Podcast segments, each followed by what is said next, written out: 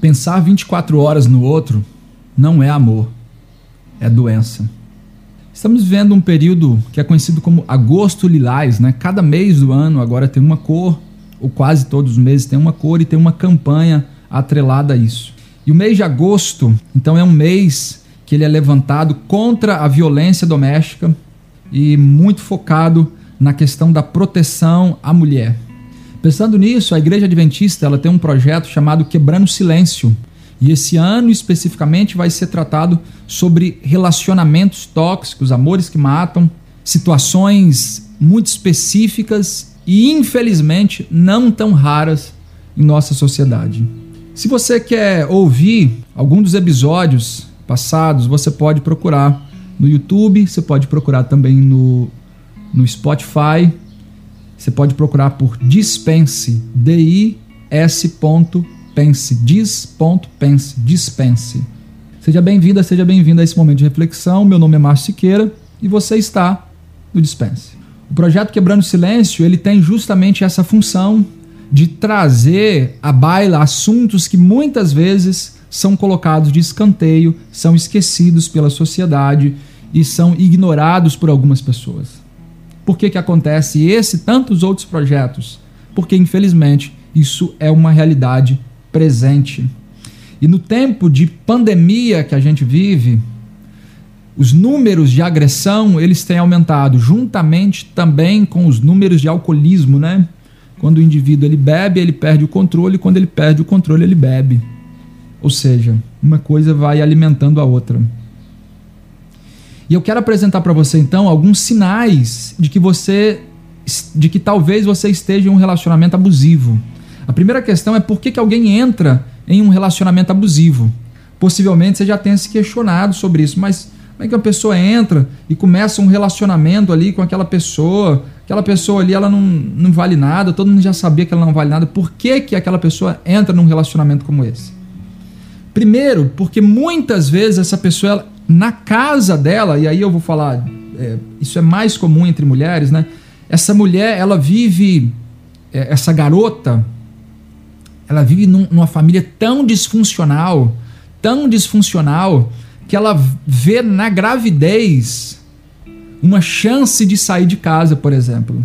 Ou ela vê na gravidez uma chance de crescer socialmente, porque ela é ignorada, e agora grávida, é, ela é, ela é mais vista, ela é mais percebida, ela tem um ganho secundário é, nesse comportamento. E aí, ela, pessoas que vêm de uma família desfuncional, elas são mais propensas a entrar em relacionamentos abusivos. Porque ela já cresce numa família disfuncional e cresce achando que é comum agressões físicas, agressões verbais, agressões psicológicas, porque esse é o modelo que ela, que ela percebeu na sua vida, no relacionamento seu pai, sua mãe, às vezes sua mãe vivia isso. Isso é, é muito retratado no filme Preciosa. Você pode procurar, inclusive, no YouTube.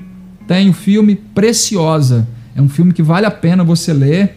Aliás, é um filme que vale a pena você assistir e fala muito sobre esse drama é, familiar que é vivido por muitos adolescentes. Às vezes também o indivíduo, ou a pessoa, ela entra nesse tipo de relacionamento com a ideia que vai poder fazer pelo marido o que não conseguiu fazer pelo pai. Então o pai foi vencido pelas drogas, o pai foi vencido pelo álcool, o pai vivia dessa forma e ela busca, mesmo que não seja conscientemente, de alguma forma é, resolver esse problema agora na vida adulta que ela não conseguiu resolver na infância. Então por isso que você vai encontrar em alguns casos, e essa é uma possibilidade, né? Pessoas que, por exemplo, ela. É, o pai era alcoólatra, como é que ela vai entrar num relacionamento com alguém alcoólatra também? Em alguns casos você vai encontrar essa possibilidade dessa relação. Claro que a gente está falando de questões multifatoriais, né? Ou seja, tem muitas questões envolvidas nisso, é, mas essa é uma possibilidade é, que acontece com certa frequência. Eu quero apresentar então para você é, seis sinais de que possivelmente você esteja num relacionamento abusivo. É, esses sinais e boa parte desse episódio a gente está utilizando as informações do blog Vitude, V-I-T-T-U-D-E, Vitude Blog. É um blog que vale muito a pena você acompanhar. São feitos por profissionais sérios e o conteúdo deles é um conteúdo que vale muito a pena é, de ser acompanhado. Então, a primeira característica que é apresentada é o excesso de amor. Que isso, excesso de amor? Exatamente. O que, que acontece? É que esse indivíduo ele começa esse amor que é muito exagerado. É mais ou menos assim, como se a pessoa tivesse todos os ovos numa única cesta. E toda a vida ela gira em torno do relacionamento conjugal, do relacionamento amoroso. Então todos os ovos estão numa cesta só. Quando essa cesta cai, ela quebra. Então essa pessoa não tem mais amigo, não tem mais vida. Toda a vida dela está em torno do relacionamento amoroso. Inclusive isso é muito comum nas músicas, né? E aí você vai ver músicas que fazem do outro meu céu, meu tudo, meu mar, meu ar. É, eu não como, eu não durmo, eu, não, eu passo 24 horas pensando em você pensar 24 horas no outro não é amor. É doença. Tem alguma coisa estranha aí. Essa pessoa está colocando toda a energia, toda a sua vida nesse relacionamento. E se esse relacionamento acabar? Um dia eu estava conversando com dois adolescentes, que eram namorados, né? E aí o problema era que um desses adolescentes, ele vivia em torno dessa relação. Ele pensava 24 horas, aquele negócio todo e tal e tal. E eu perguntei para ele: tá, e quando terminar o relacionamento, você vai fazer o quê? Vai morrer? Porque se ela é tudo para você, se ela morrer, você tem que morrer também. Se ela terminar o relacionamento, você vai fazer o quê? Então, esse excesso de amor, ele precisa ser considerado. Porque muito do que a gente chama de amor e que é apresentado como amor nos filmes, que é apresentado como amor nas músicas, nada mais é do que possessão. Ou seja, alguém que quer possuir o outro, né? Então, e é, e é muito comum também esse excesso de amor ele acontecer é, em momentos especiais. Então, assim, a pessoa faz uma besteira e aí depois de ter feito uma besteira aí faz aquele post enorme no Facebook, eu te amo, você é maravilhosa, meu sol, meu mar, meu tudo, e parará, parará, parará. E aí compra aquele baita daquele, daquele buquê de flores e faz aquele negócio todo. Então, muitas vezes esse excesso de amor ele é visto é, nesses momentos também. É uma questão que precisa é, ser considerada. Às vezes esse romantismo ele surge para tapar os buracos. Então a pessoa bateu na outra e aí agora ele vem com o sistema de bate a sopra, né? Então ele faz uma coisa terrível e aí vem faz uma outra coisa muito boa e a pessoa que veio de um relacionamento familiar tão destroçado, ela acaba achando isso melhor do que é, terminar esse relacionamento. Nós não podemos olhar para onde o agressor quer que você olhe. Então ele quer fazer desses momentos, que às vezes, em alguns casos, são até exceções, como se fosse o todo. Você tem que observar os atos. As promessas, elas são fáceis, principalmente quando elas não precisam ser cumpridas. Ou seja, você tem que avaliar momento após momento. Uma outra característica, além do excesso de amor, é quando essa pessoa quer que você mude. E ele impõe isso de forma sutil. Às vezes é, tem gente que tem um negócio de dar gelo, né? Então, como a, a pessoa não fez o que eu quero, não agiu, não teve o comportamento que eu desejo, então eu vou dar um gelo nela. Vou ficar três dias sem falar com essa pessoa, dois dias sem falar com essa pessoa. E esse tipo de, de comportamento, ele acaba impondo no outro que tem desejo de manter essa relação, uma certa. Vai, vai ditando o comportamento da outra pessoa, porque ele vai impondo as suas ideias. E essa ideia de impor, então, ele quer dizer a roupa que você tem que vestir, a hora que você tem que sair, quer dizer o filme que você vai assistir. Toda vez é só o filme que essa pessoa quer. É só o tipo de, de, de é, as, os, o lazer que acontece nessa relação é sempre do jeito que essa pessoa quer. Uma outra característica também, além do excesso de amor, além de, de, dessa imposição para que o outro mude, você vai encontrar também uma pessoa que controla os relacionamentos, né? Então, por exemplo, não pode mais visitar a família, não pode mais ter os amigos, é esse ciúme, a, a pessoa fica a, é, acompanhando 24 horas a outra nas redes sociais, nas redes sociais, para saber o que postou, quem falou, quem curtiu, quem comentou. E tá o tempo inteiro controlando esses relacionamentos. Então, essa pessoa que controla os seus relacionamentos, que não quer que você volte para sua família, não, não quer, quer que você fique em casa o tempo inteiro, isso não é cuidado. Isso não é cuidado, isso é outra coisa. Menos cuidado. Essa superproteção, né? Ela pode ser sinal de um relacionamento abusivo, parecido com o excesso do amor. Então, mas a superproteção, ela vai é, desconstruindo a vítima na medida em que aumenta o poder do agressor. Então ele surge como um, um cuidador. Então ele passa a ser fundamental para cada ação. Ele, ele vai esvaziando a autonomia da decisão da vítima e ele vai trazendo todo esse poder de decisão para ele mesmo. Então, por exemplo, ele vai tentar é, controlar a, a vida através de questões financeiras. Então, toda a finança está em torno das mãos dessa pessoa, desse agressor. É, as escolhas são, estão sempre é, nas mãos dessa pessoa. Então, assim, é importante você ter uma independência financeira, é importante você manter essa, essa independência financeira. É importante você não abandonar as suas preferências de amizades. É importante você, assim, claro que é, tem contexto e tem contexto. Às vezes tem uma pessoa ali e aquela pessoa é uma péssima amizade, aquela pessoa é, só te leva para aquilo que é errado e aí você inicia um relacionamento, essa pessoa que gosta de você falar, isso, ela, isso aí tá dando errado. Essa amizade sua aí vai acabar te destruindo. Aí cada contexto é um contexto. Então, assim, eu estou falando em linhas gerais, mas eu entendo que cada contexto é um contexto. E essa questão da independência financeira, é, eu não tenho vergonha nenhum, por exemplo, dizer, muito pelo contrário, eu e minha esposa nós temos orgulho disso. Minha esposa, ela tem independência financeira, mas a independência financeira dela é a partir daquilo que eu ganho. Então, todo o dinheiro que eu ganho vai para a mão da minha esposa. E ela decide como ela vai usar esse dinheiro. Ela quer comprar alguma coisa, ela compra. Eu, quando eu preciso comprar um, um chinelo, eu peço para posso comprar um chinelo? E ela fala para mim: pode ou não, não pode. No próximo mês vai dar. E desde que eu passei as finanças que saíram das minhas mãos e passou para as mãos dela, as coisas lá em, casa, lá em casa fluíram de forma muito mais tranquila.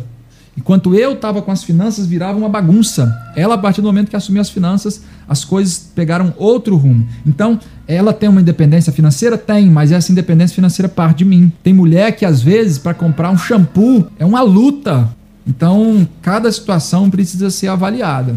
Uma, uma quinta característica, que é percebida também, é a agressão verbal e a violência psicológica.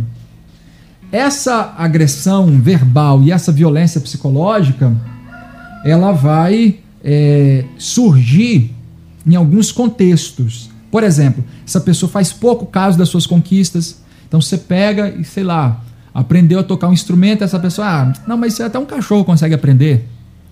Ou então a pessoa você tira uma carteira de motorista, consegue um emprego e essa pessoa começa a falar: não, esse emprego aí não vai dar certo, não, hein?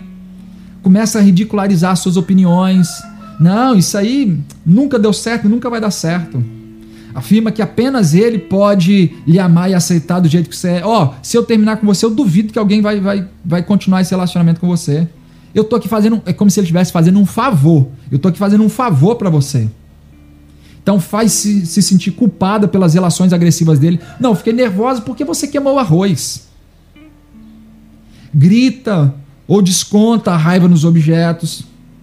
Alega, por exemplo, que teve uma atitude desequilibrada porque estava estressado ou bêbado. Não, eu, eu fiz aquilo, quebrei aquilo porque eu estava estressado, porque eu estava bêbado. Mais uma vez, né? Controla a vida financeira. Então, assim, às vezes até gasta o dinheiro da outra pessoa e nem deixa a outra pessoa ter acesso ao dinheiro que ela mesma recebe.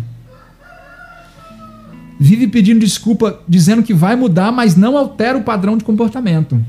E aí, essa é uma questão que eu quero aqui frisar bem aqui, porque eu, é, o começo do meu relacionamento, eu já falei aqui para vocês, o começo do meu casamento, agora são 13 anos de casado, mas nós nos casamos, eu tinha 20, minha esposa tinha 20 anos, então 20 anos é, são meninos ainda. Hoje eu entendo que 20 anos é um menino.